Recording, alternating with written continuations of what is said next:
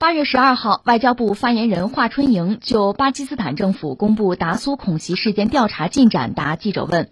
八月十二号，巴基斯坦政府召开新闻发布会，公布巴方对达苏恐袭案件调查最新进展，称该案在阿富汗策划，由巴塔斯瓦特分支具体实施。袭击者在阿富汗受训，其使用的车辆是从阿富汗购入，部分嫌疑人已在巴被捕。其余人员现在阿富汗境内，袭击者所属恐怖网络得到印度阿富汗情报部门支持。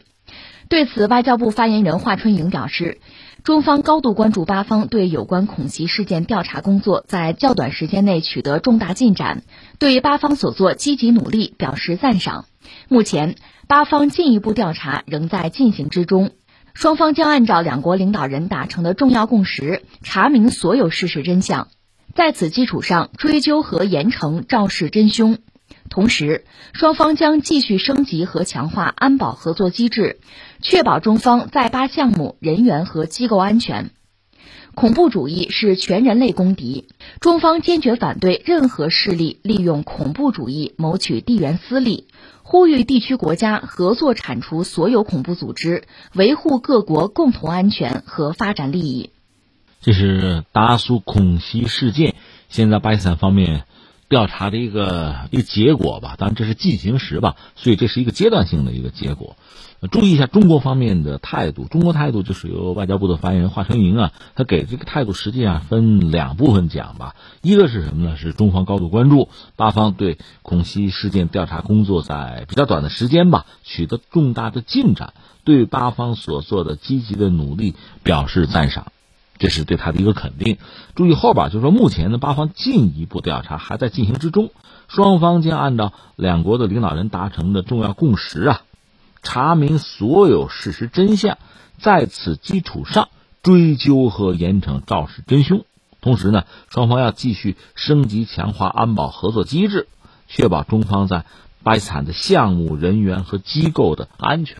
这是一个层面，还有一个层面就讲恐怖主义是全人类的公敌，中方坚决反对任何势力利用恐怖主义谋取地区私利，呼吁地区国家合作铲除所有恐怖组织，维护各国共同安全和发展的利益。仔细品一下这个中方的态度吧，因为现在最终的结果还没有完全出来，巴方还在进一步调查，这是一个阶段性的结果吧，所以我们该赞赏的赞赏。该表述的表述，但是追究和严惩肇事真凶呢，确实还需要再等一等。就是查明所有事实真相这个基础之上才能做这个事情。这确实也体现了中方的这种比较谨慎和负责任的态度。而巴方给的，截止到目前给的这个调查结果已经令人非常关注了。按照巴方的说法呢，这是巴基斯坦官方的说法是比较权威，或者说应该是要负责任的了。这话是不能瞎说的，对吧？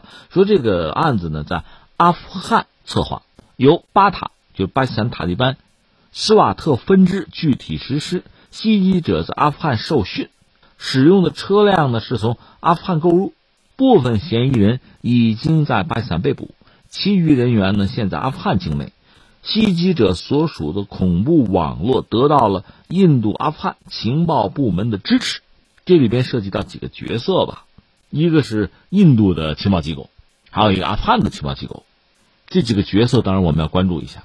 按照巴基斯坦方面提供的具体的信息吧，他们的媒体也有相应的报道吧。按照他们的说法呢，达苏这次的袭击事件吧，和拉赫尔多起袭击案都和印度的情报机构有关。那个情报机构简称叫 RAW，就是印度调查分析局。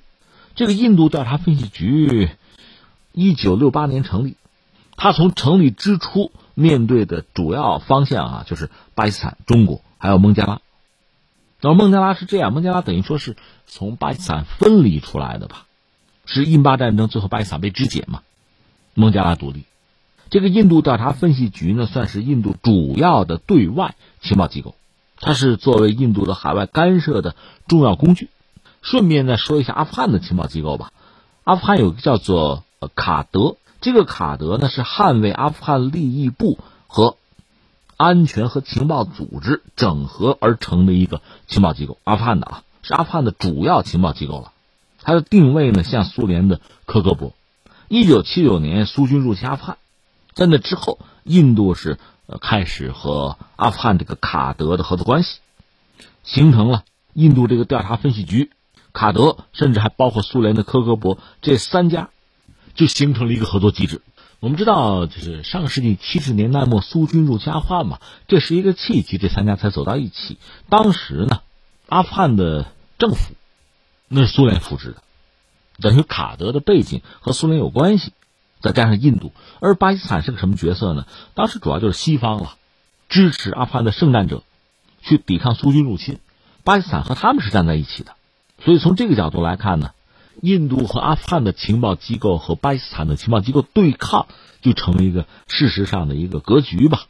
现在有一些说法讲什么呢？说当时西方，特别是比如美国这个中情局 CIA 援助给阿富汗游击队的一些物资吧，是要经过巴基斯坦的，而很多物资被转手送给了锡克民兵。锡克民兵又是什么人？锡克民兵是要搞独立的锡克王国呀，他的背景就是锡克教啊。这个对印度来讲当然是不堪忍受的。这是印度和巴基斯坦博弈的一部分了。当然，后来我们知道阿富汗的塔利班崛起，后来又夺取了政权。那么，印度和阿富汗的卡德之间的合作，那就没有办法，只能停下来了。你想啊，是印度这个政府啊和阿塔阿富汗塔利班，那肯定是不对付啊。因为阿塔能够追到之前的圣战者嘛，就反苏的圣战者嘛。那他们要执掌阿富汗的政权之后，和印度的关系好不了。所以现在印度也是这么一个状况，印度一直在支持阿富汗的现政权。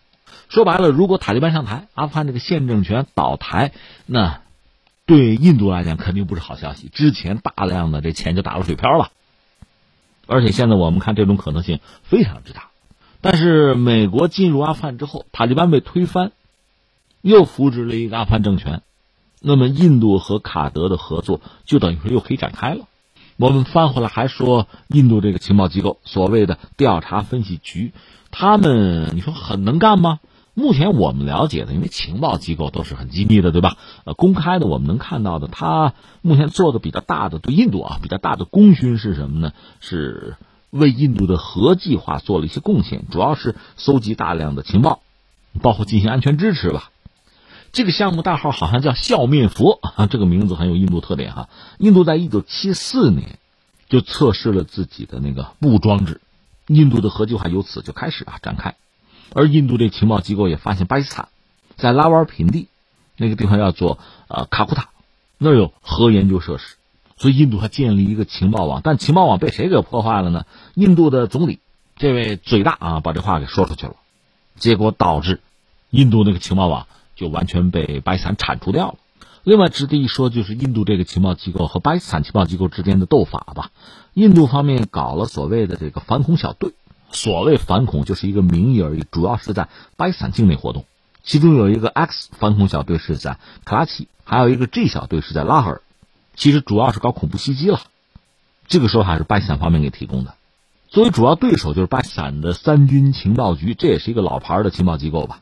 按照印度的说法，这个三军情报局呢，主要是在印度国内西克族独立运动之中提供一些支持。双方博弈到八十年代末期吧，按照印度人的说法，就是他们赢了，就是巴基斯坦三军情报局在印度旁遮普省的势力被铲除了，西克人也被进行摆平了。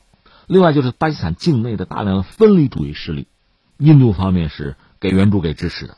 再值得一说的是，印度这个所谓调查分析局。在哪儿比较活跃呢？就是在南亚，因为有报道说呢，这个它成立的时候，其实一九六二年的中印之间的边境战争已经结束，所以印度人没有办法在中国再做什么事情了，因为中国境内的印度势力被连根拔了、铲除了，所以他没有办法对中国方面，比如对这个西藏进行什么有效的渗透。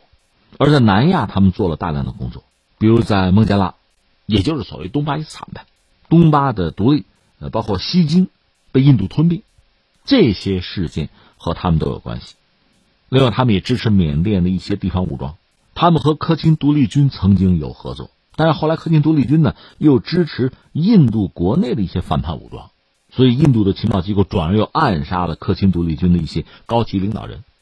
他们在斯里兰卡也有行动，甚至甚至在非洲，他们也有活动。当然，世界上主要的情报机构，比如说美国的中情局。和印度这个调查分析局啊，这个关系往往会比较复杂。合作应该是有，但是斗法也不会少。有两个预计，一个呢，印度的这个调查分析局在今后吧，想必和美国的一系列情报机构，甚至包括西方主要的情报机构，军情五处、莫萨德，会有越来越多的合作。再一个，他们这个情报机构目前公开的信息显示，对中国境内的威胁恐怕不大，他缺乏这个能力。但是，对境外。比如对中国在巴基斯坦、阿富汗、什么缅甸、孟加拉呀、斯里兰卡呀，这个经济类的项目，它直接或者间接的进行袭扰甚至攻击，这当然是有可能的，这也必须引起高度的警惕。而巴基斯坦这个调查如果被坐实的话啊，那印度方面确实就逃不了干系。呃，另外还有一个所谓的巴基斯坦塔利班巴塔那个斯瓦特分支，斯瓦特是一个地名，那是一个山谷，所以这个分支就是在那附近活动嘛。实际上啊，抛开这次袭击事件不说，刚才我们谈到印度方面，包括他的军方啊、情报机构是和阿富汗的现政权合作，和阿富汗塔利班是敌对关系。至于和巴基斯坦呢，那是宿敌，支持对方的分离主义啊，在对方境内制造一些恐怖袭击啊，这个并不罕见。所以现在我们要说的是什么呢？第一个。巴基斯坦在袭击事件之后，比较快的拿出了一个调查结果，作为给中方的一个交代，这个态度是很积极的，这个是值得赞赏的。但是这个结论是否准确，或者说进一步的调查还会有什么样的结果，确实需要等一等。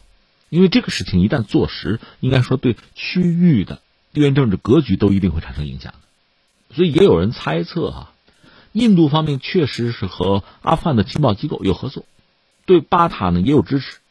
但这次这个袭击事件啊，导致中方人员大量的伤亡，这个到底是出于什么动机、什么目的？是直接还是间接参与？是高层决策，还是基层官员的临机处置？这个确实需要搞清楚。再一个，以为依靠类似这样的行动就能够阻止一个大国的战略雄心，就可以阻止“一带一路”的倡议，阻止中巴经济走廊的进一步的建设。甚至破坏中巴之间的友好关系，真是痴心妄想。而且这类的事件一旦被坐实，就是印度的黑手一旦被抓住的话，那恐怕会给对方非常直接的理由，堂堂正正的进行报复。而印度这个国家本身，它内部也有分裂势力啊，它这个国家统一本身也有巨大的困扰，挑起这样的事情是极端不明智的。所以，甚至也有分析猜测说，巴基斯坦是不是借这个事情要拉中国入局？也还有观察家猜测说，有一些没有被点名的域外大国，是不是也逃不了干系？所以这恰恰是需要我们，既要抓紧时间，又要冷静处置，把问题搞清楚。那第三，我们还要说什么呢？中国越来越多的开放，在走出去，我们有越来越多的海外利益，有很多项目，也有我们的公民生命和财产的安全需要保护。用什么样的方式，怎么有效的解决问题？这次这个事件再一次向我们提出了，或者说是强调了这个挑战，这是需要我们必须迅速的给出一个有效答案，而且这个答案不只是关于一城一地的，不只是关于中巴经济走廊的，而是在“一带一路”整个倡议的背景之下，很多沿线的国家、沿线的项目，我们都必须充分的考虑到，这是一盘大棋，我们必须综合考量，精准落子儿。当然，最后还要说一句：这次这个袭击事件幕后的黑手一旦被确定，那必须回敬以雷霆手段。我们这个态度是至关重要的。